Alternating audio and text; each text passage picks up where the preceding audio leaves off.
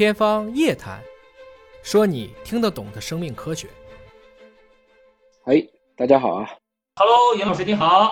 下午好，邓老师好。你好，严老师。那么截止到现在哈，我们三方聚齐了。我是向坤，向爸。上面的这位大家都非常非常的认识了，乒乓球的大满贯得主，也是全国家庭教育文化促进会的这个副会长邓亚萍老师。这一位呢，就是我们的尹烨老师，两位都是大咖。在尹老师来之前，我们跟邓亚萍老师主要聊的可能还是体育运动，大家问的问题也都是围绕着运动去展开的。刚才有一个问题，我觉得特别适合抛给尹老师哈，他一直在问我们说什么样的运动可能更有助于长个儿。我们知道长个儿这东西基因里边占了很大的一个程度，对不对？尹老师来给我们分析分析，好不好？对，这个身高跟遗传的关系很大，所以某种程度上讲，这个让孩子有一个正常的发育是很重要的。当然，嗯这个稍微宿命一点啊，就是说，如果爹妈基因就这样了啊，你说你拔得特别高也不太可能。当然，这个 体育是很重要的。我们一般认为纵向的这种训练啊，比如说跳高、一些挥拍类的运动，这个都非常有益于孩子的正常的发育。另外一个更重要的其实是睡眠，孩子的睡觉啊，实际上很大程度上讲，可能跟体育一样重要，尤其是在青春期以前。但即使就像我这样，或者像邓老师一样，我们也不高，也不会影响你的成就。所以什么牌打好就是了，就把自己这副牌打好。我也不高啊，我也不高。那你看，咱们仨在一块儿哈，可能都不缺一些运动。我也是一个忠实的运动爱好者，啊但是我们光靠着运动确实没长起来，这基因还是非常重要的，是吧？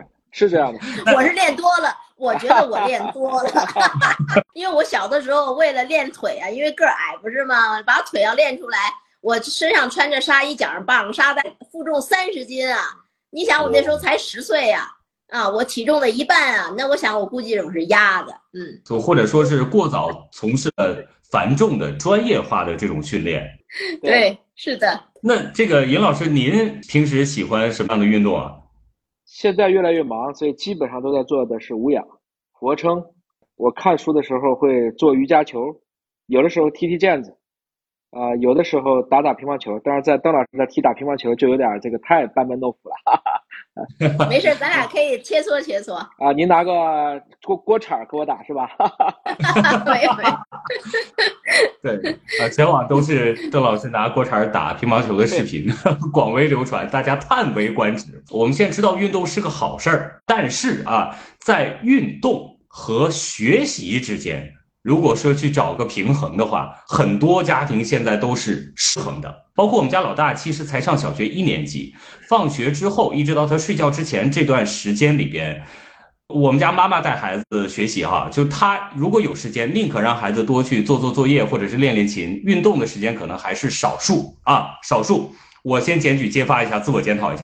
但我相信哈，就家庭当中跟我们家庭类似的，应该也不是少数。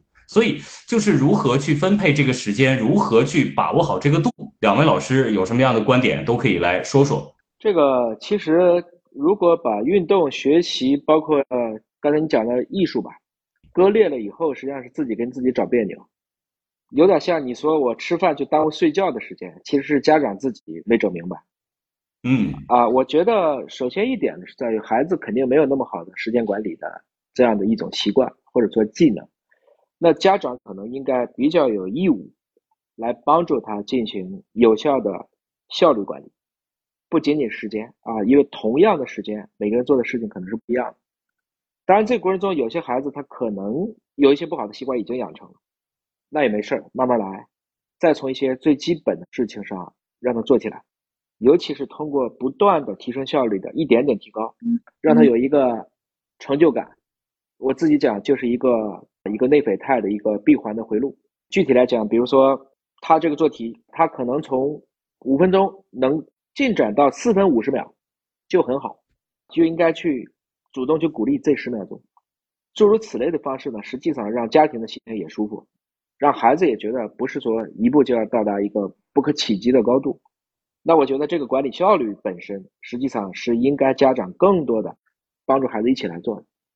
我们今天讲五育教育，所谓德智体美劳啊，啊，实际上如果家长再应该说尽职尽责一点，它其中有非常多的这几育其实是可以融合的。比如说，体育过程中难道就没有美育吗？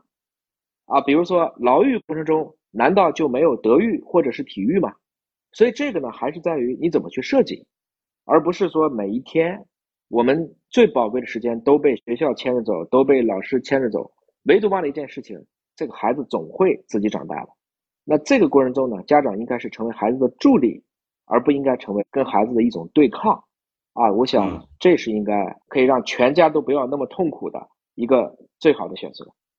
对，按照尹老师的说法，这道题我能提高十秒钟把它做完，我就可以用这十 秒钟多去运动一下，对吧？呃，并且呢，运动还能够产生内啡肽，是吧？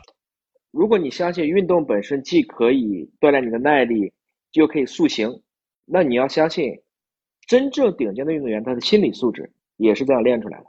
啊，所以就是说，让孩子们有自信，让孩子们去觉得自己跟世界的相处是一种非常和谐的。这个我觉得是当前教育最大的问题，而不是说要多好的成绩或者是怎么样，还就是说我们是不是能把这个家庭的关系和氛围能够做得很好，啊，让这个家庭真的成为他的一个堡垒，而不是他只是从一个囚笼又到了另一个囚笼。这是我觉得我看到的现在我们很多。通过因为孩子教育的问题而引发了很多家庭矛盾的一个非常不应该的事情，啊，你也是爸爸，我也是爸爸，可能我们都会有这样或那样的问题。但有一点很确定的就是，孩子还小，在这个过程中，我们有义务帮助他养成正确的习惯。